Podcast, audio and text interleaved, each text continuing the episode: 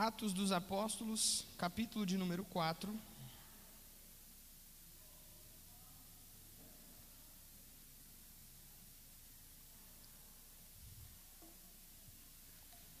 Vamos ler esse texto.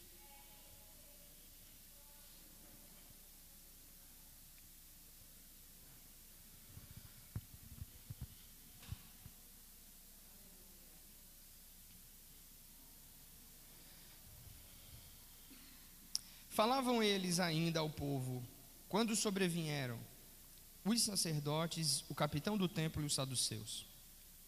Ressentidos por ensinarem eles o povo e anunciarem em Jesus a ressurreição dentre os mortos. E os prenderam, recolhendo-os ao cárcere até o dia seguinte, pois já era tarde. Muitos, porém, dos que ouviram a palavra aceitaram, subindo o número de homens a quase cinco mil. Ora, no dia seguinte, reuniram-se em Jerusalém as autoridades, os anciãos e os escribas, junto com o sumo sacerdote Anás, Caifás, João, Alexandre e todos os que eram da linhagem do sumo sacerdote, pondo-os perante eles, os questionaram: Com que poder ou em nome de quem fizestes isto?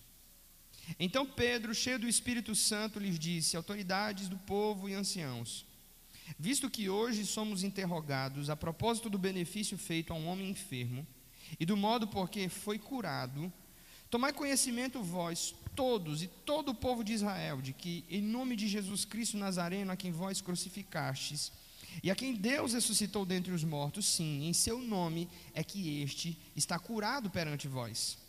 Este Jesus é a pedra rejeitada por vós, os construtores, a qual se tornou a pedra angular e não há salvação em nenhum outro, porque abaixo do céu não existe nenhum outro nome dado entre os homens, pelo qual importa que sejamos salvos. Ao verem a intrepidez de Pedro e João, sabendo que eram homens iletrados e incultos, admiraram-se. E então reconheceram que eles haviam estado com Jesus. Vendo com eles o homem que fora curado, nada tinham a dizer em contrário. E mandando-os sair do sinédrio, consultavam entre si, dizendo: Que faremos com estes homens? Pois na verdade é manifesto a todos os habitantes de Jerusalém que um sinal notório foi feito por eles, e nós não podemos negar. Mas para que não haja maior divulgação entre o povo, ameacemos-los para não mais falarem neste nome a quem quer que seja. Chamando-os, ordenaram-lhe que absolutamente não falassem nem ensinassem em o nome de Jesus. Mas Pedro e João lhes responderam: Julgai se é justo diante de Deus ouvir-vos antes a vós outros do que a Deus. Pois nós não podemos deixar de falar das coisas que vimos e ouvimos. Depois, ameaçando-os ainda mais, os soltaram, não tendo achado com, os que, com o que os castigar, por causa do povo, porque todo o povo glorificava a Deus pelo que acontecera. Ora, tinha mais de 40 anos aquele em quem se operara essa cura milagrosa. Vamos fazer uma pausa nessa primeira parte. Vamos curvar a nossa cabeça e vamos trazer uma palavra de oração, amém? Bendito seja o, nosso, o seu nome, Senhor nosso Deus. Tua palavra dura para sempre, o teu reino jamais terá fim. Nós estamos diante das Escrituras e nós pedimos que o poder da Sua palavra possa penetrar o nosso coração. E eu oro para que o Senhor aumente o nível de sobrenatural e a unção de curas e milagres nesse ambiente. Senhor, também aumenta a nossa fé e reduza a incredulidade para que possamos orar, olhar a Sua palavra e tocar a essência do poder que nela está contido. Muito obrigado por tudo que o Senhor tem feito. Nós o honramos em nome do Teu Filho Jesus. Amém. Meus irmãos, a questão principal do capítulo 4, nós falamos semana passada sobre a cura daquele homem aleijado na porta do templo Formosa. E no capítulo 4, por sua vez, a grande questão que está girando é em torno da cura deste homem que foi miraculosamente curado através da vida de João e Pedro ali na porta do templo. E é interessante porque agora toda a família do sumo sacerdote se reuniu para questionar esse sinal. Eles inquiriam e eles começaram a perguntar: que absurdo é esse? Como eles fizeram isso? Em nome de quem isso foi feito? E quando nós olhamos para isso, nós percebemos que essa é toda a questão que está envolvendo o capítulo 4. A grande pergunta do capítulo 4 é essa que está no verso de número 7. O verso 7 vai nos dizer o seguinte: Em nome de quem fizeste isto? Isto o que? Isto que está dito aí no verso de número 9. O verso 9 responde a pergunta do versículo 7. Se a pergunta do versículo 7 é em nome de quem fizeram isso, então a resposta é encontrada no verso 9. Porque o verso 9 diz que um benefício foi feito a um homem enfermo, de modo porque ele foi soso. É a palavra que aparece para curado, salvo e liberto. Nós falamos semana passada que o Novo Testamento traz mais de 110 vezes essa palavra quando vai se referir à salvação de alguém. Existem duas palavras no Novo Testamento para se referir à salvação. A primeira a palavra grega soteria, soteria quer dizer ser salvo, ser liberto do castigo e da tormenta do fogo do inferno. Mas sozo está sempre relacionado à cura, salvação, libertação dos tormentos. Agora, é interessante porque algumas traduções da Bíblia, elas não conseguem trazer com precisão esse termo. E muitas das vezes, para tentar ofuscar o que está acontecendo no capítulo 4, cria-se uma teologia para explicar por que não existem mais curas, sinais e milagres no meio da igreja.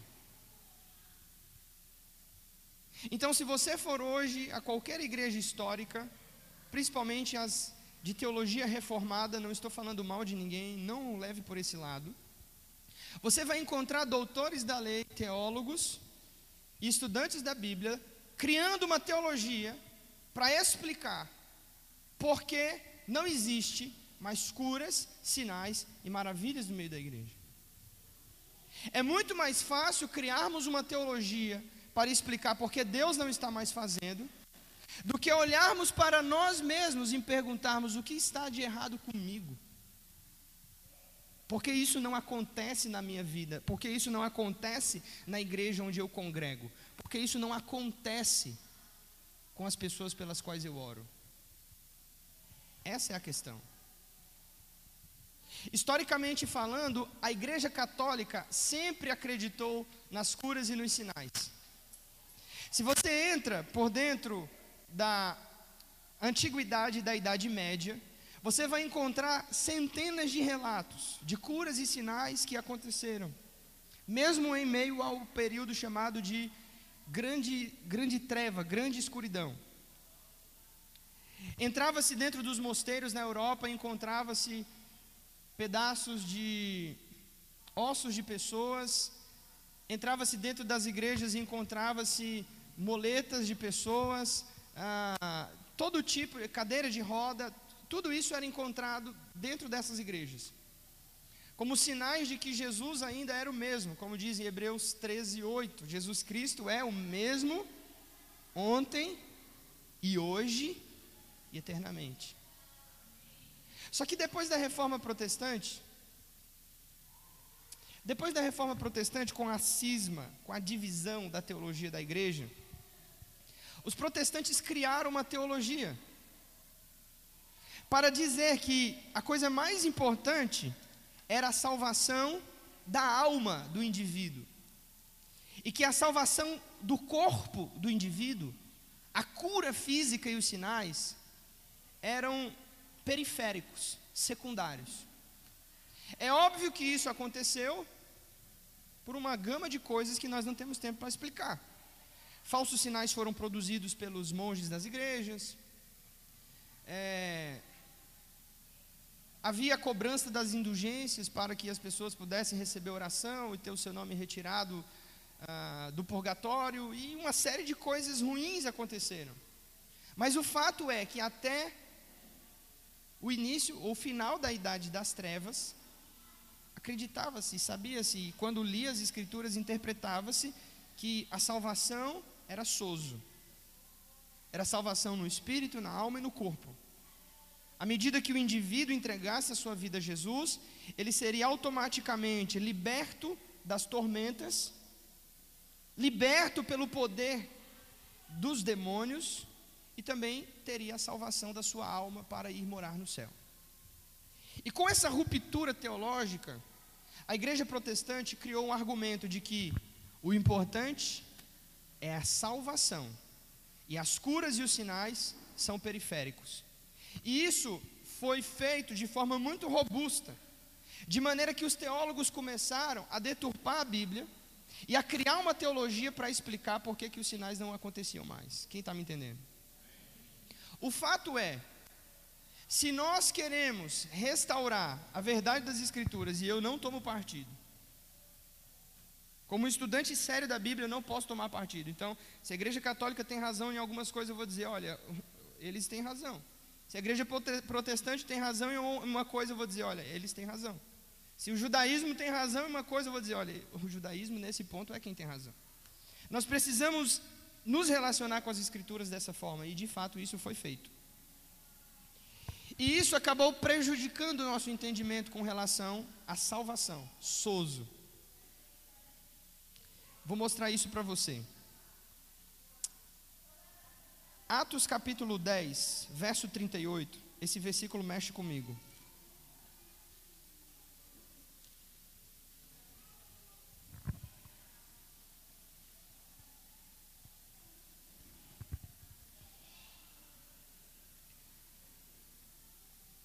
Está escrito: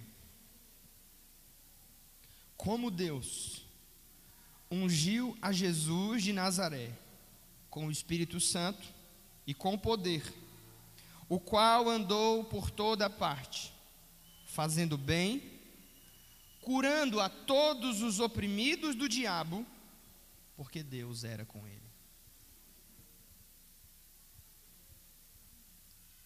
Deus ungiu a Jesus de Nazaré, o qual andou por toda parte fazendo bem, e curando a todos os oprimidos do diabo, porque Deus era com ele. O fato de olharmos e dizer Deus era com Jesus, era porque, como eu falei semana passada, ele não ensinava como os escribas e fariseus. Ele ensinava como quem tinha autoridade, porque ele ensinava e à medida que ele ensinava, ele demonstrava o poder do reino ao qual ele estava representando. Em Marcos, capítulo 16, não precisa você ler, verso de número 20. Os discípulos estão muito felizes por tudo que estava acontecendo. E Marcos 16, 20 diz assim: Eles, tendo partido, pregaram em toda parte, e o Senhor cooperava com eles, confirmando a palavra por meio dos sinais que se seguiam. Os sinais têm um objetivo. Não é trazer soberba ou arrogância para o coração do ministro. O objetivo do sinal é respaldar a mensagem que está sendo pregada. Então, se nós não temos sinais, a mensagem está prejudicada. Por isso, Paulo disse: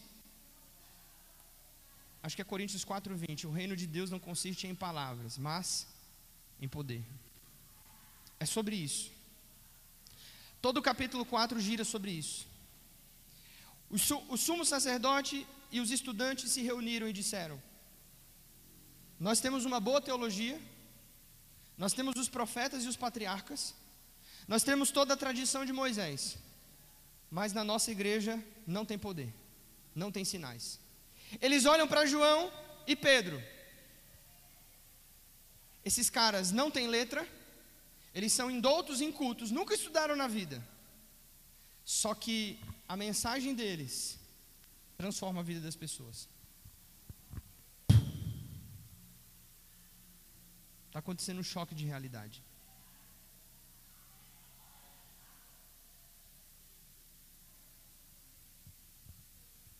Deixa eu dizer uma coisa para você.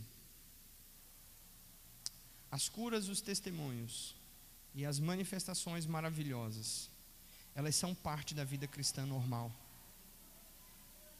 E se isso não está acontecendo na sua vida, existe alguma coisa muito errada com o seu evangelho.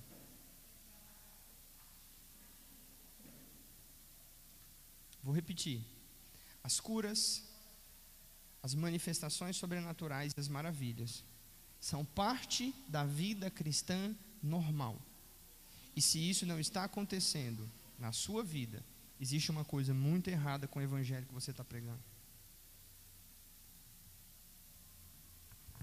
O versículo para nós memorizarmos é o versículo 12 do capítulo 4. Eu quero projetar aqui na tela, eu queria que você me ajudasse. Amém? Obrigado pelo seu glória a Deus tão empolgado. Vamos falar todos juntos esse versículo? Vamos lá? Um, dois, três.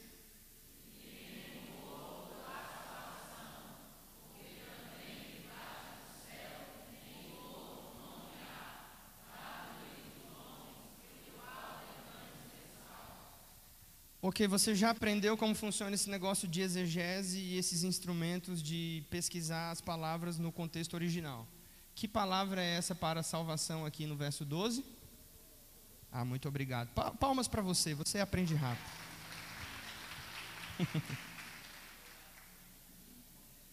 e em nenhum outro há salvação, pois também debaixo do céu nenhum outro nome há dado entre os homens, pelo qual importa que sejamos salvação no espírito, na alma, no corpo. Salvação do inferno, do juízo, mas também salvação da alma, da vida psíquica e salvação do meu corpo. Lembra de Provérbios 4? Do 20 ao 22, as palavras de Deus são saúde para todo o meu corpo.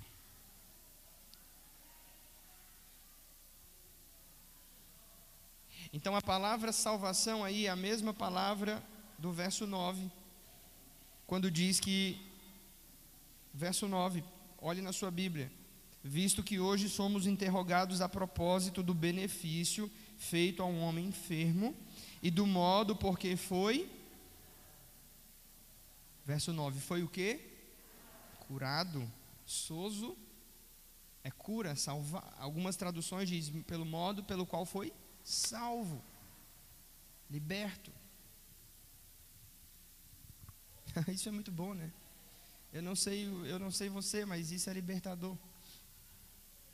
Eu, eu amo olhar para as escrituras e dizer, pegar minha vida, pegar o que está escrito e dizer assim: Ok, Deus, então existe uma, existe uma incongruência entre o que eu estou vivendo e o que você está falando. Desculpa, eu quero encurtar a distância entre essas duas coisas.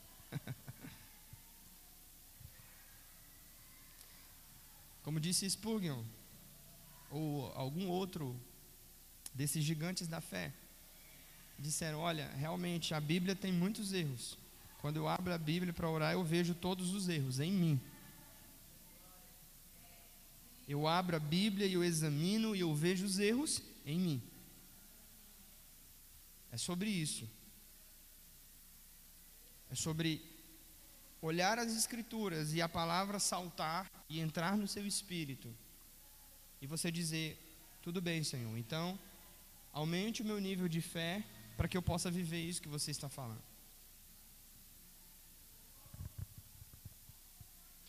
A salvação em Jesus ela é oferecida. Agora vamos falar da salvação de um termo genérico, mais abrangente. Vamos pegar todos os pontos da salvação. Então agora é uma aula rápida de soteriologia. A salvação em Jesus ela é oferecida. O primeiro ponto é, ela é oferecida gratuitamente pela fé. Efésios 2, verso 8 e 9 está escrito: Pela graça sois salvos mediante a fé. Isso não vem de vós, é um dom de Deus.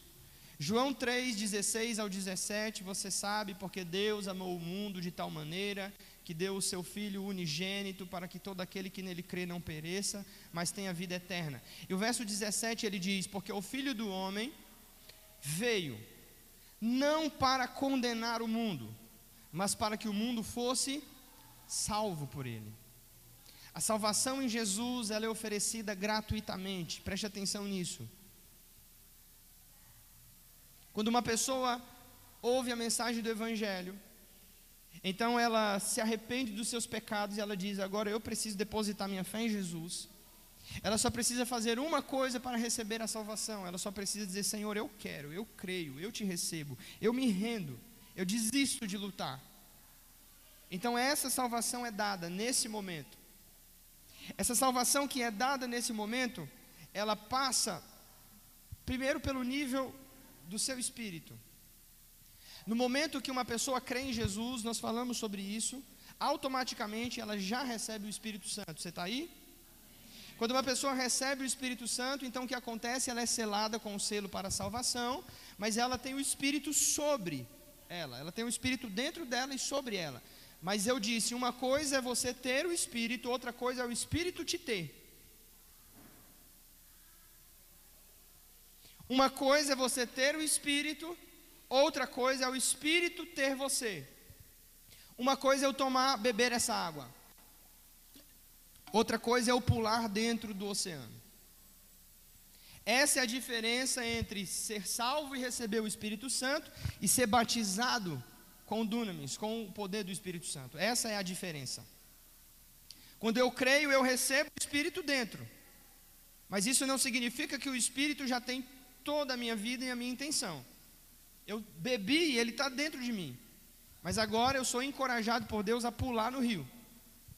E a perder o controle, a deixar que o Espírito me conduza. Isso é ser batizado.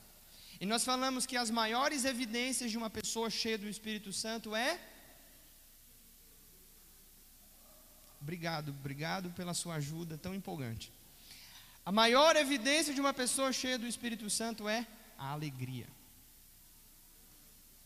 Não é língua, não é que ele se move em cura e ora por todo mundo, não é que ele se debate e cai no chão, não. É uma alegria constante. Uma alegria a ponto de as coisas de fora não conseguirem mexer com aquilo que está dentro.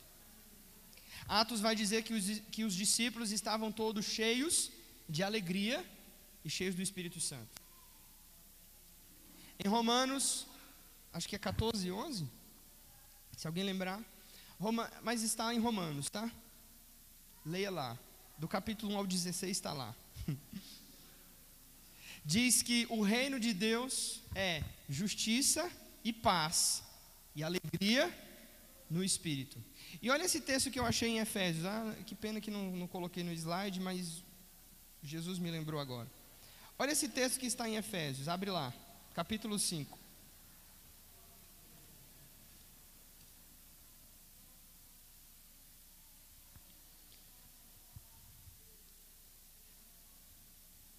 Efésios capítulo 5. Ou, oh, perdão, 1 Tessalonicenses, desculpa. Tem tudo a ver com Efésios. Foi o mesmo autor que escreveu. Obrigado, mais uma. Essa foi legal, essa foi melhor do que a do bar. 1 Tessalonicenses 5, a partir do verso 16 até o 19. A evidência de uma pessoa cheia do Espírito é a alegria. 1 Tessalonicenses 5,16 diz o quê? Alegrem-se sempre. Alegre-se sempre. Lembra que é a mesma pessoa que disse em todas as coisas dai graças. A minha tradução diz assim: regozijai-vos sempre. E aí ele continua dizendo: o que, é que isso tem a ver? Você precisa entender, olha para cá. Quando a Bíblia foi escrita, ela não foi separada em capítulos e versículos, amém? Essa separação só aconteceu lá por volta do século XVIII, quando um francês achou melhor dividir em capítulos e versículos para a gente conseguir encontrar o endereço. Mas originalmente a Bíblia não é dividida assim. Então você precisa entender que o que ele escreveu em uma linha está conectado com o que está em cima e com o que está embaixo. Isso se chama lei do contexto. Você tem que olhar o antetexto, ou, ou o texto que está anteriormente, você tem que olhar o pós-texto. E aí você tem que entender o todo da mensagem. Então ele diz: regozijai-vos sempre, orai sem cessar, Em tudo dai graças, porque esta é a vontade de Deus em Cristo Jesus. E o verso 19 ele diz: Não apagueis o espírito. Uau! O que Paulo está dizendo é: presta atenção, quando um crente está cheio do Espírito Santo, é como se ele fosse ligado na tomada. E quando ele é ligado na tomada, o que ele recebe? Ele recebe uma alegria e um entusiasmo uma alegria e uma paz que o mundo não rouba. Só que à medida que ele para de se alegrar, e à medida que ele para de dar graças e viver em ação de graças, e ele troca o assunto da meditação, você que estava aqui há duas semanas sabe o que eu estou falando, quando ele muda o assunto da meditação, vem as preocupações e ansiedades, a alegria vai embora, então o que, que acontece? Ele é desligado da tomada. E ele cai. Então, como se manter cheio do Espírito e como continuar vivendo uma vida regada pelo Espírito? Alegre-se sempre. Esse é um exercício que eu estou fazendo na minha vida tem mais ou menos uns dois anos. Porque eu nasci em uma igreja, muito boa por sinal, e eu honro a Deus por tudo que eu aprendi. Mas eu nasci dentro de uma cultura em que se apresentava que quanto mais homem de Deus você é, mais sério, sisudo e robusto você precisa ser. E parece que ter cara de limão chupado é espiritualidade. Então eu aprendi a orar e jejuar. a minha esposa sofreu comigo. Estava orando e jejuando e saía de dentro do meu quarto. Bom dia, meu amor. Paz do Senhor. Por favor, não, não, não toque em mim, leprosa. Você vai tirar a minha espiritualidade.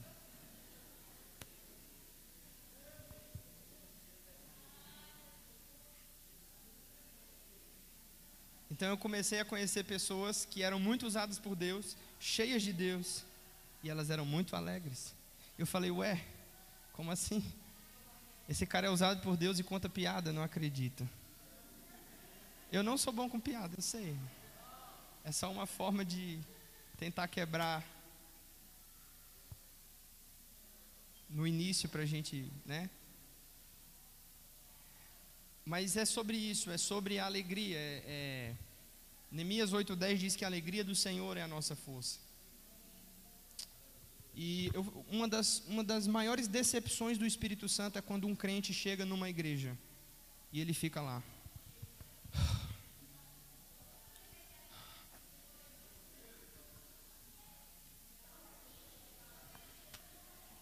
Não.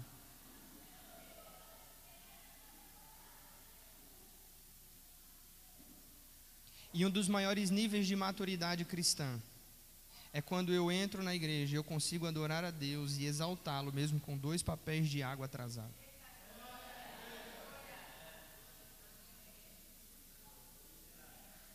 Eu entendo que o que tem dentro é maior do que o que está do lado de fora. Por isso, Paulo e Silas foram presos, estavam na prisão. E a Bíblia diz que à meia-noite, ele pede: dá um ré aí. E eles começam a louvar e adorar a Deus. E a Bíblia diz que os fundamentos da prisão se abalaram naquele dia. Mudou a circunstância, mas não mudou o propósito. Olha para quem está perto de você, faz uma cara de crente, diga para ele: pode mudar a circunstância, só não pode mudar o propósito. Quem pode aplaudir a Jesus por isso?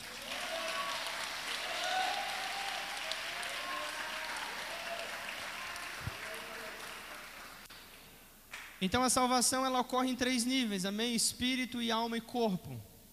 Em outras palavras, a salvação ela é no passado, no presente e no futuro. Como assim, Ítalo? Você foi salvo, você está sendo salvo e você será salvo. Tá? Você foi salvo. Salvação no espírito, ela é definitiva. Você foi salvo, então você está salvo, ok? Nesse ponto, só nesse ponto eu sou calvinista, tá? Você está sendo salvo. Por quê? Porque à medida que você vai vivendo com Jesus, Você vai sendo liberto dessas mazelas emocionais, pecados de estimação, manias, a cultura caída desse século que você herdou dos seus pais, da, da sua família, da cidade onde você mora, então você está sendo redimido, então o processo de salvação, ele continua acontecendo, e você será salvo quando no último dia, quando você ressuscitar dos mortos e receber um corpo glorificado. Sobre isso, eu não, eu não sei se a gente, ah, mas vamos ler, né? Vamos ler. Eu acho que isso é importante a gente ler. 2 Timóteo 1, 9 e Romanos 8, 24, essas duas referências nós vamos pular fala que nós já fomos salvos. Então a salvação é um processo já definitivo. Perdão, a salvação é algo definitivo. No sentido de que Jesus já deu o brado na cruz, ele disse: está consumado, a dívida foi paga, você está salvo, ok? Amém, irmão? Pastor, mesmo cheio de problemas, eu, eu cheguei e recebi a Jesus, você foi salvo. Isso é definitivo, isso é um protocolo de segurança. Salvação não se perde, porque não depende de você, depende do que Jesus fez na cruz. Se você está apoiado em Jesus, você está salvo, mesmo que você seja o crente mais fraco. Agora, nós também estamos sendo salvos. Essa nós vamos ler. Tiago 1, 21. E 1 Pedro 1, 9.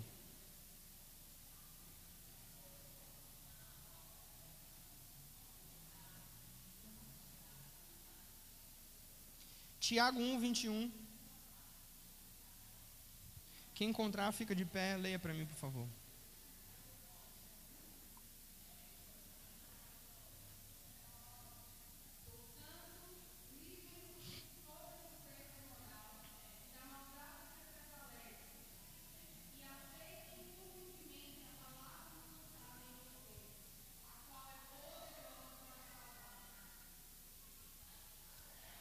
Minha tradução diz: A qual é poderosa para salvar a vossa alma. É a melhor tradução. Fala sobre a salvação da alma. Receba a palavra com fé, e à medida que você vai recebendo a palavra, sua alma vai sendo salva, vai sendo purificada, ela vai sendo vai acontecendo uma limpeza espiritual. Também em 1 Pedro, quem pode ler 1:9?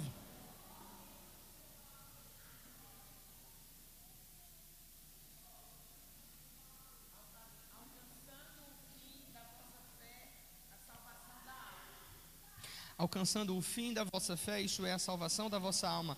E para matar a charada, Filipenses 2,12. Alguém leia, por favor, Filipenses 2,12.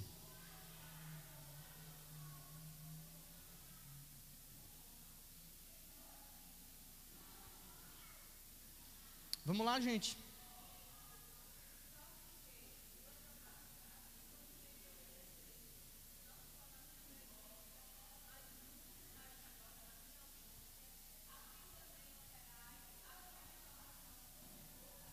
Uau! Assim também operai a vossa salvação com temor e tremor. Em uns textos vai dizer assim também: desenvolvei a vossa salvação com temor e tremor. Ou seja, a salvação é uma coisa que já foi feita, é um ponto pacífico, está resolvido, mas ao mesmo tempo que ela já foi dada a nós no Espírito, é uma salvação que está acontecendo diariamente, e eu por isso preciso desenvolvê-la, eu preciso crescer na salvação. E o que isso significa? Significa em adquirir maturidade.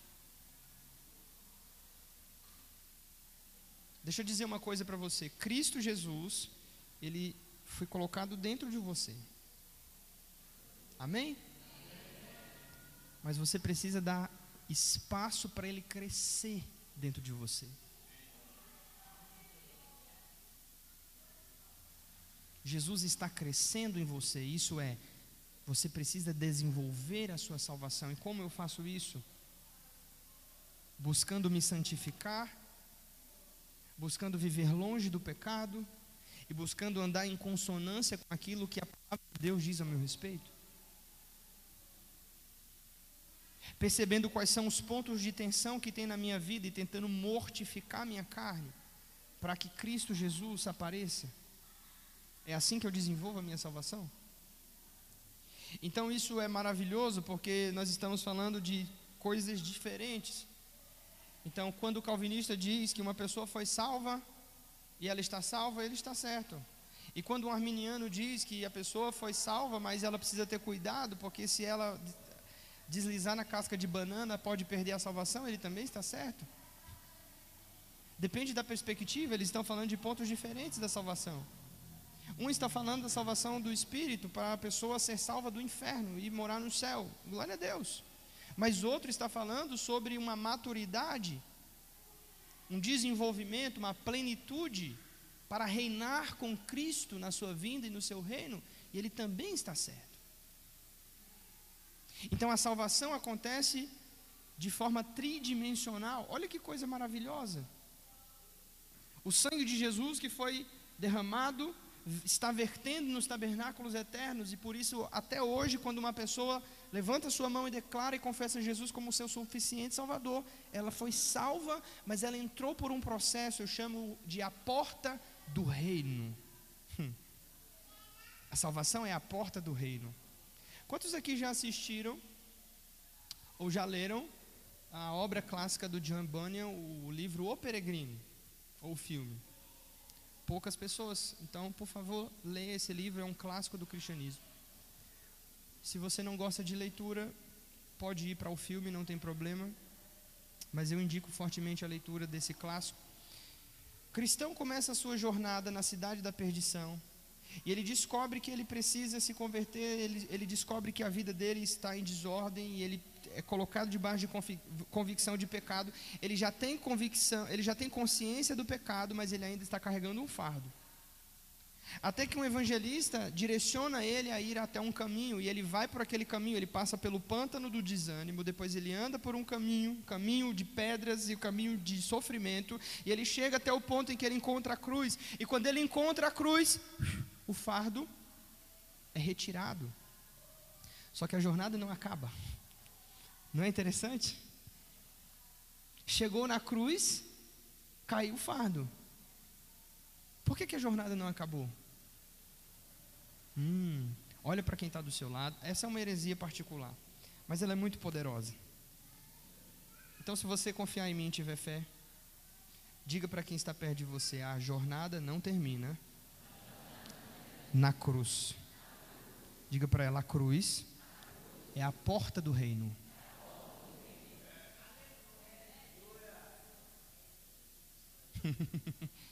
Loucura, né, João?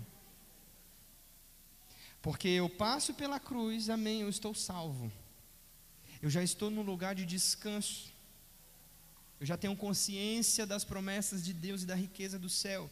Mas agora eu estou caminhando aonde eu vou chegar em um caminho onde eu vou receber um dia uma coroa.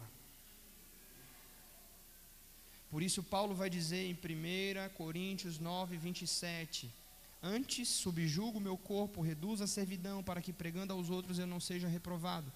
Por isso, Paulo vai usar a analogia em Coríntios de um atleta cristão. Ele diz: Eu esmurro meu corpo e eu vou correndo, como quem vai para alcançar uma coroa.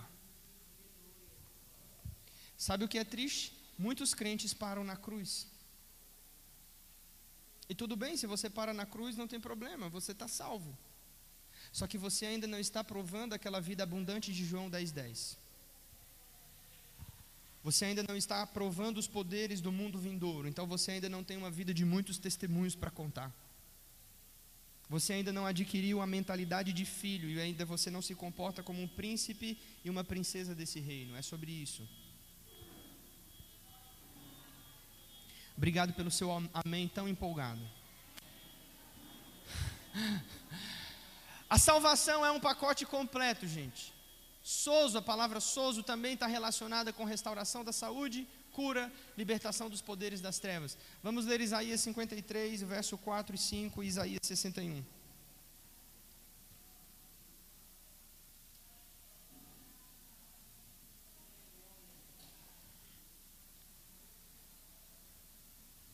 Oh, Espírito Santo. é um pacote completo.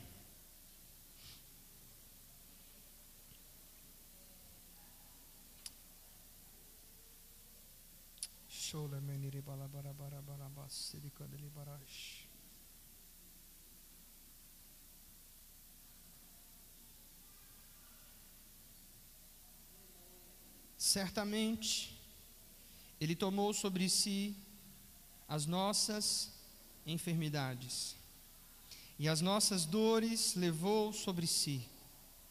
E nós o reputávamos por aflito, ferido de Deus e oprimido. Mas ele, verso 5, foi traspassado pelas nossas transgressões e moído pelas nossas iniquidades. O castigo que nos traz a paz estava sobre ele. Pelas suas pisaduras fomos fomos sarados. A pergunta é: você foi sarado? Você já se encontrou com esse pacote completo do evangelho?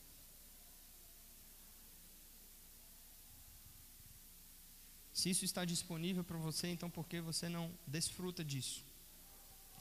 Quando eu digo para uma pessoa, você está salva, você não precisa mais se justificar, você tem um mediador, ela automaticamente acredita que o nome dela já foi escrito no livro da vida. Sim ou não? A maioria das pessoas acredita. Mas quando eu digo para ela, olha, existe uma restauração, existe uma cura dos traumas, existe uma libertação dos tormentos que está disponível no Evangelho. 50% das pessoas não conseguem receber porque a compreensão de salvação foi prejudicada. E nós nos tornamos uma sociedade idólatra no que diz sentido do conhecimento técnico, da medicina, da, do avanço da ciência. Então, eu me converto a Cristo, eu sei que Ele pode renovar o meu espírito, mas eu não acredito que Ele pode renovar a minha alma, a minha mente, o meu corpo. Por quê? Porque eu tenho um diagnóstico de um médico que estudou e tem um PhD, e ele diz que eu tenho tal problema. Eu acredito que eu estou salvo e eu não vou para o inferno. Se eu morrer hoje, eu vou estar com Deus no céu. Mas eu não acredito quando uma pessoa ora por mim e diz assim: Olha, Deus pode curar você desse problema. Por quê?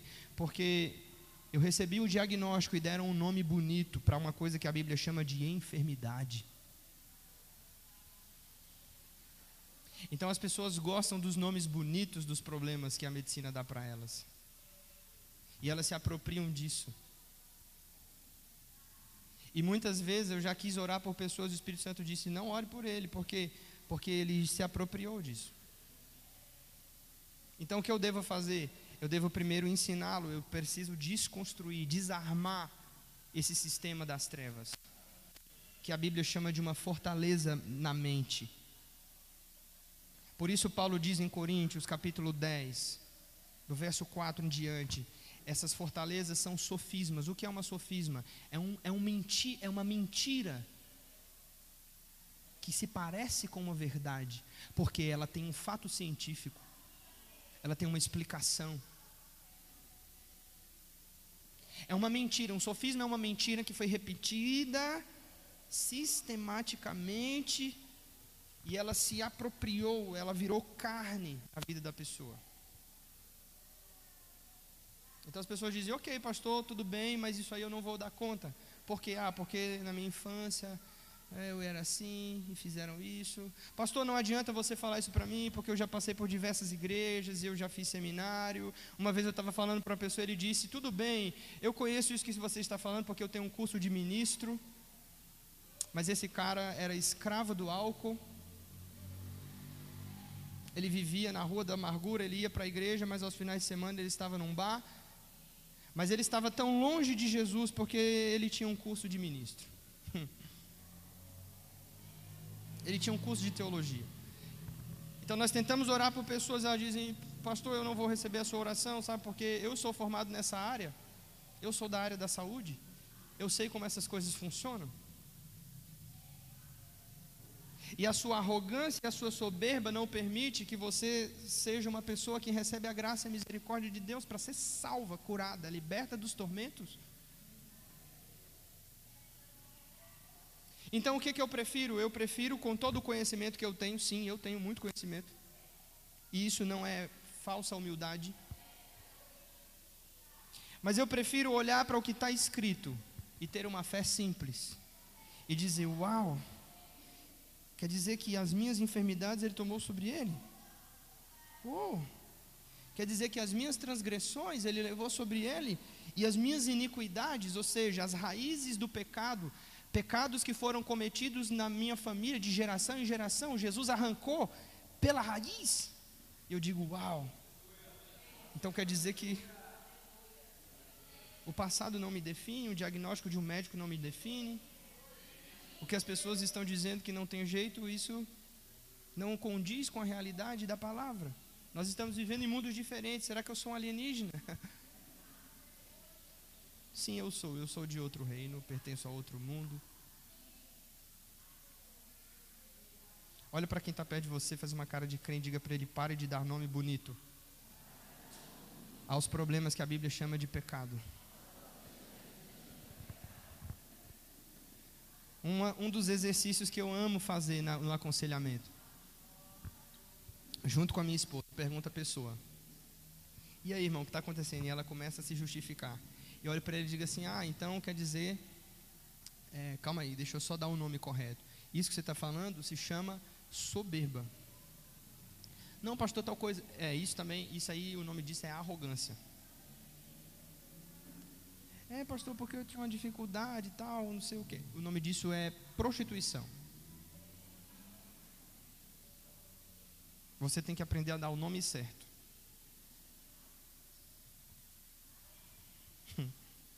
Obrigado pelo seu amém tão empolgado. Isaías 61. Eu não vou conseguir terminar hoje, mas para mim tá bom. Isaías 61 do 1 ao 3.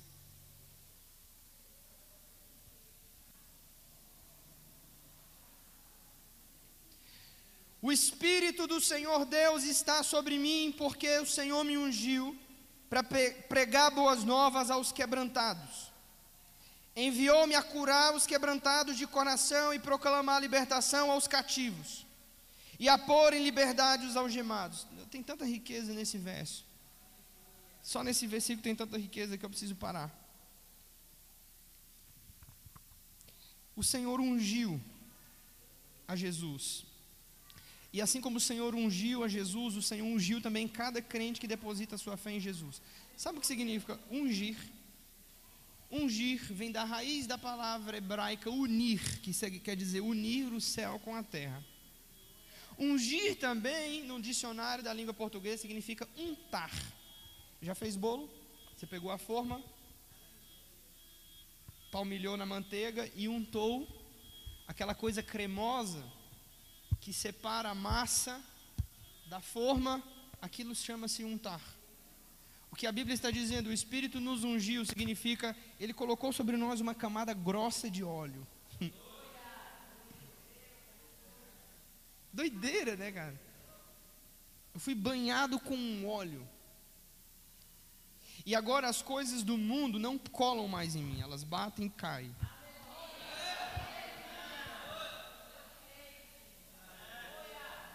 Isso é muito bom. Eu posso cometer alguns acidentes, eu posso andar de vez em quando fora da minha identidade, eu, eu posso ter uma recaída e voltar a ficar resmungão, mas isso não faz parte da minha natureza porque eu fui ungido. E ele diz: ungido para pregar boas novas aos quebrantados. A primeira coisa, as pessoas que vão receber algo de Deus são pessoas nessa condição, pessoas quebrantadas. Uma pessoa quebrantada é uma pessoa quebrada. Eu passei mais de seis anos orando por um casal e aconselhando um casal, nós dois. E nós tivemos muitas mesas em muitos momentos. Está quente aqui, né? Traga seu dízimo e sua oferta para a gente climatizar esse, esse espaço. Falar que nem meu amigo Leandro Vieira quando veio na nossa igreja. Eu estou vendo, ó, quatro negócios ali assim, fazendo assim, ó. Hã? Não são quatro anjos, não. São quatro ar-condicionados de 60 mil BTUs. Gente, é sério, tá? Traga o seu dízimo, contribua. A gente tem que terminar aquelas salas ali também. Enfim, o que, que eu estava falando? Cara, foram seis anos. Eu, eu, eu confesso você, no meu coração, eu, às vezes eu desisto de algumas pessoas, né, Sidney? Ainda bem que o Senhor não desiste. Eu falei, cara, agora eu vou deixar. Eles não são daqui, não, tá? São de outra cidade. Mas uma coisa que Deus sabe fazer, Ele sabe quebrar as pessoas. Deus sabe quebrar as pessoas. Então, como eu sei que Deus sabe quebrar as pessoas, eu prefiro eu mesmo me quebrar. Mas tem algumas pessoas que não se encurvam para ninguém. E aí elas vão ter que ser quebradas por Deus. E essas pessoas sofreram tanto. Eles tiveram problemas de enfermidade. Depois tiveram que lutar com a depressão, porque tinham pecado e não queriam abrir mão do pecado, confessar o pecado e abandonar o pecado. E ao invés de adotar uma postura de humildade, adotaram uma postura de arrogância. Então eles lutaram com Deus durante seis anos. Deixa eu dizer uma coisa para você: não é uma coisa muito boa lutar com Deus, você nunca vence. Não. Pastor, mas Jacó venceu. É, mas ele saiu quebrado. Saiu ou não saiu? Saiu. Ele não venceu, o anjo pum, quebrou ele, depois falou: Pronto, agora você está quebrado, eu vou embora. E depois ele nunca mais foi o mesmo. Ele era assim, ó, para se lembrar de que não é uma coisa boa lutar com Deus. Rapaz, e eu tô lá na minha casa esses dias e eh, Deus me começou a me incomodar por, essa, por essas pessoas. Eu falei, Senhor, por favor, o senhor sabe que eu tenho tanto trabalho, eu tenho tanta gente para cuidar, eu não quero mais, eu não quero mais insistir com essas pessoas. Tudo bem, o tempo passou. Um dia desses aí, a gente recebe esse casal, eles sentam diante de nós na mesa, e coisas que nós falamos para eles há mais de, sei lá, cinco, seis anos. Eles começaram a chorar e reconhecer e dizer: Hoje nós entendemos, pastor, tudo que você falava disso, daquilo, a forma como eu me comportava, e o jeito que eu fazia, e eu não queria admitir e tal. E eu fiquei olhando para Carol assim, olhava para eles, olhava para Jesus.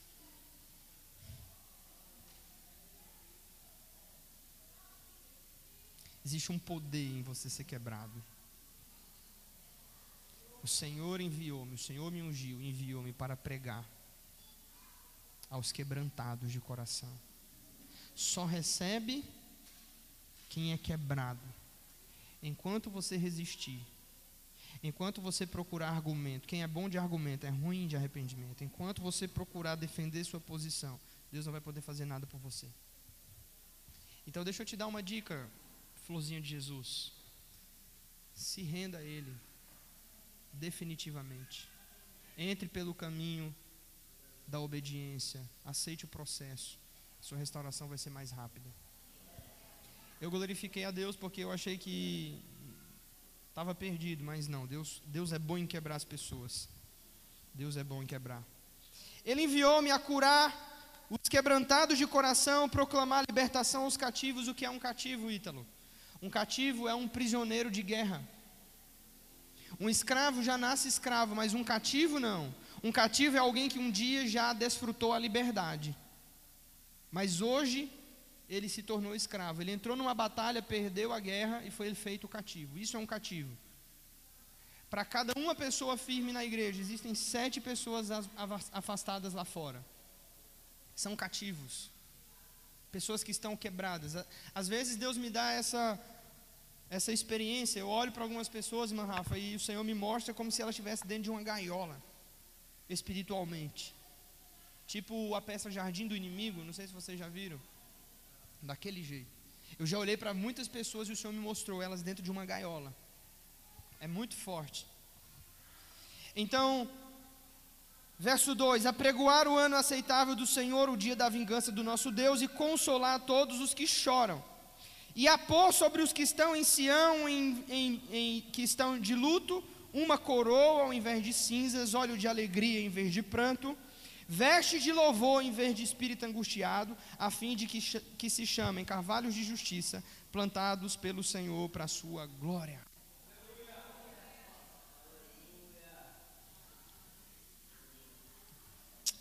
Oh Espírito Santo. Eu acho que esse é um bom ponto para a gente terminar. Eu não vou continuar, embora eu poderia ler um pouco mais. Mas como está muito quente aqui, hoje eu vou dar uma folga para vocês. Eu não vou levar esse culto até meio-dia, tá? Mas eu queria que você entendesse uma coisa. Deus quer aumentar o nível do sobrenatural na nossa vida.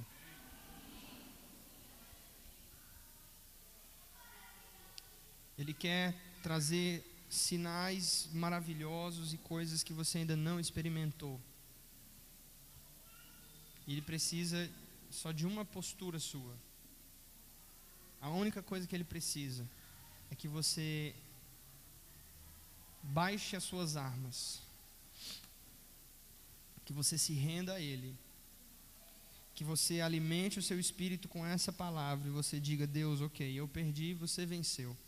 Me mostre qual é o caminho. Eu quero ser curado, eu quero ser liberto, eu quero provar restauração em todos os níveis. Se o seu casamento não está bem, se a sua saúde emocional não está bem, se a, você não tem saúde nas finanças, se você tem compulsão em alguma área da sua vida, seja sexual, seja de ordem alimentar, não importa. Se existe um problema físico que te traz vergonha e você não consegue vencer, não importa. Ele quer que você experimente uma saúde uma restauração completa. Esse é o coração do Pai. Hebreus 11:6 diz que importa que sem fé é impossível agradar a Deus, porque importa que os que de Deus se aproximam creia que ele existe e que ele recompensa quem busca. Coração e o caráter do Pai é recompensar seus filhos. E uma das coisas que a gente precisa é apenas aprender a receber. Tem muitas pessoas na igreja que não sabem receber. Nós precisamos aprender a receber.